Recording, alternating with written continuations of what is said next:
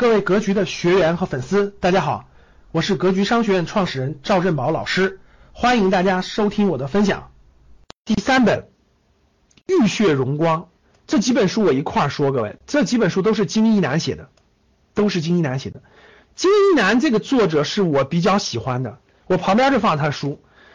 金一南呢，这个大家知道的应该了解，金一南是国防大学的国防大学的这个。这个这个这个所长，国防大学战略研究所的所长，博士生导师，确实原来也是高参，就是中中南海高参。然后呢，这个这个写的书呢，我觉得很有水平，很有价值。我大概在几年以前看的第一本书是《走向辉煌》。我是在哪儿看的《走向辉煌》的？各位，我是在那个飞机上，就是我出差的时候，在在在飞机上看了。这有一趟出差的时候，来回去上海出差的路上看完的《走向辉煌》，我非常触动。我第一次看到有人这么去写长征，有人去把长征的更深刻的含义写出来，有人把整个当时的历史背景，我所不知道的，我过去从来没有学就没有不了解的整个的这种我党这些人士的苦难辉煌写出来。我看完以后。真的是，我就迅速去看《苦难辉煌》，我两本结合出来一看，我就确实是，我觉得你能深刻的理解为什么我党就是我们共产党那个为什么能够胜利，就那么多尝试为什么都失败了，从李立三的各种尝试到陈独秀的为什么他们都失败了，他们走过的路，走过的探索的路为什么走不通，为什么这些当时的这些年轻人能够有信念、有信仰？走下去。我记得我看那个这个这个这个连续剧的时候，我印象特别深刻的一个情节，我特别希望分享给大家。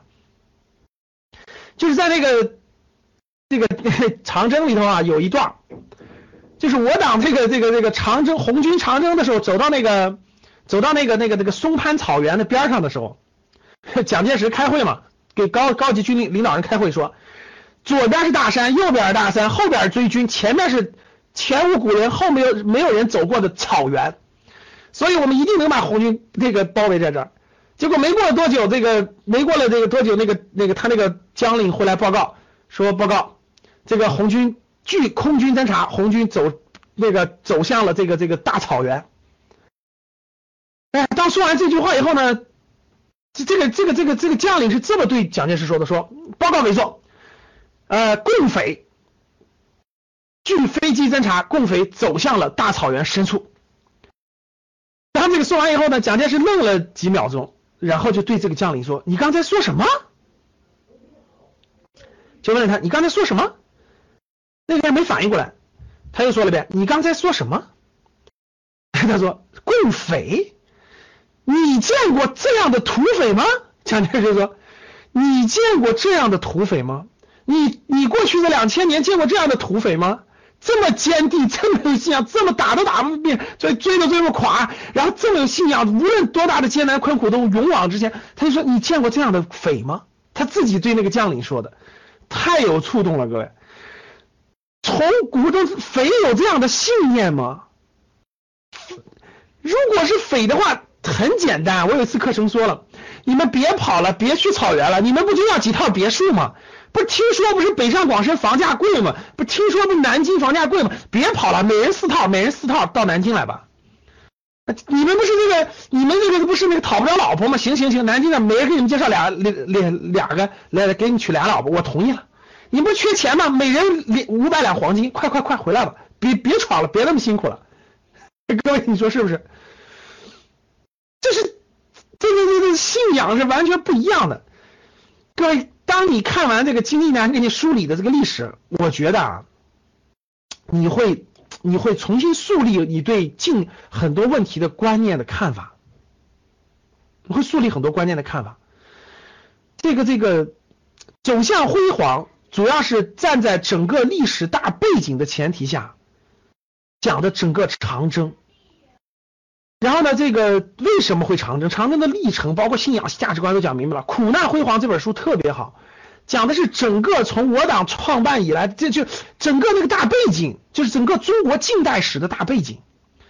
为什么孙中山的失败了？为什么杨元失败了？为什么各个尝试都失败了？为什么这个这个民主共和在中国走不通？为什么这个每个问题都有案例，都给你用虚，就是我们都不知道。各位，教室里两千五百多人，其实你们都，其实我们就不知道，或者就不了解为什么不能走那样的，或或我们经常会去问一些，就说一些很很肤浅的话哈，就为什么不能这样？其实你看完《苦难辉煌》这本书，你能找到答案，各位，你能找到答案，你能找到答案。然后呢，今年还有两本书是《兴盛》《兴盛一》《兴盛二》。哎，我觉得一看这本书，我就一看这个名字，我觉得就他就不愧是军人出身，把握住了这个核心。我给你问一个问题，这这两本《兴盛》解决了一个问题，就是我一直困惑的一个问题。其实这本书就解决了。大家知道解决了什么问题吗？那个。我去过那个这个中朝边边界，对吧？我去参观过那个丹东的那个抗美援朝纪念馆，谁去过？各位，谁去参观过那个抗美援朝纪念馆？这个其实大家了，嗯，那个那个那个了解过，对，大家真实了解过，大家就知道，这个抗美援朝的部队的这个装，就是那个装备，就是所有的装备、装卸、炮兵，根本没法跟美国比，没法跟联合国军比，对吧？虽然有苏联的支持，那也是差得远的远的。特别是第一场第一战役、第二战役之前都没有都没有苏军的这个武器的支持，就支武器装备那么差，为什么能打赢？你们知道，翻回头来，甲午战争，一八九四年的甲午战争，你要知道那个真实情况，你都气得你鼻子都歪了。一八九四年的甲午战争，你知道清军用的是什么枪、什么炮吗？清军的用的是。用的是这个毛进口的毛瑟枪，德国的德鲁克大炮，克虏伯大炮。那日本用的是小山野枪，小小山野炮。那根本就嗯，当时清军的枪是六连发，你知道吗？啪啪啪啪六连发，上一次子弹能打六连发。小日本的是三一个咔嚓一个一个的。对呀，小日本春天步枪，山野炮。那德国的毛瑟枪，德国的克虏伯大炮，无论人数，无论枪械，各位都比小日本强的不知道多少倍。无论是海军、陆军、炮兵，就我问大家，为什么？你看，同样是中国人，同样是血肉之躯、黄种、黄皮肤的中国人，同样在朝鲜打，你看到什么结局？各位？武器装备是天壤之别呀！这是朝鲜战争武器装备，这怎么能跟联合国军比呢？别开玩笑了，对吧？然后这个这个这这这甲午战争比小日本高的不是一个档次。你看到没？结局完全是不一样的。其实不要说什么其他的，什么什么这别的东西，其实大家看了这本书就理解了。你大家想知道什么原因吗？核心原因吗？就一件事，就是兴盛，就是兴盛。我觉得就毛泽东说的一句话，毛泽东说战争的战争有几大因素，对吧？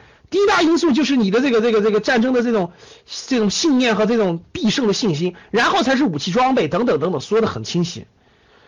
你真的就是兴盛啊！我问大家，我举个例子，我问大家，今天假设南海真有冲突，假设他娘的真开炮，真打起来了。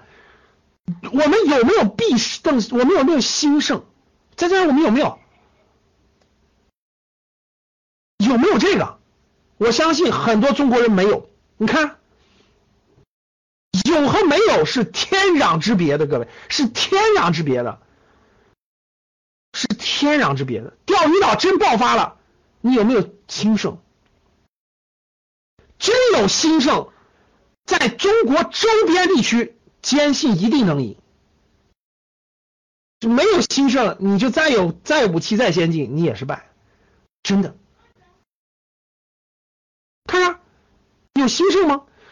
整个民族有在未来十年，万一有冲突，你有兴盛吗？这不单单是武装备的，我觉得很多事情都相关，是兴盛第一。其实这点把思路得捋清楚，这里面讲了很多案例，各位讲了很多案例。讲了很多知识，很多案例，我觉得很很启发。刚才这个刚才开始的时候，我就在里面看很多案例，我觉得能把你的思路捋清楚。我觉得能把你的思路捋清楚。这这个题这这值得看，绝对值得看，各位。呃，绝对值得看，绝对值得看。所以每个人我觉得应该先了解清楚，就绝对值得看。浴血荣光，浴血荣光讲的是我党的领这个很领这这真真的是这个早一代的这个这个革命人士的很多的真的是这这个这个站在他们的角度，站在整个这个呃我党的早一代的年这这个这个领导人的这个这个发展历程当中，站在人站在人。人性和人的人这个角度去讲的，他们整个的发展历程，世界大格局，中国有态度，讲的是中国面对未来二未来二十年应该具备怎样的格局、怎样的态度和怎样的眼光。所以这几本书，金南的这几本书，各位啊，一二三四五六，很值得一读，很值得。不用说了，各位下来认真读一读吧。感谢大家的收听。本期就到这里，想互动交流学习，请加微信二八幺四七八三幺三二二八幺四七八三幺三二，欢迎订阅收藏，咱们下期再见。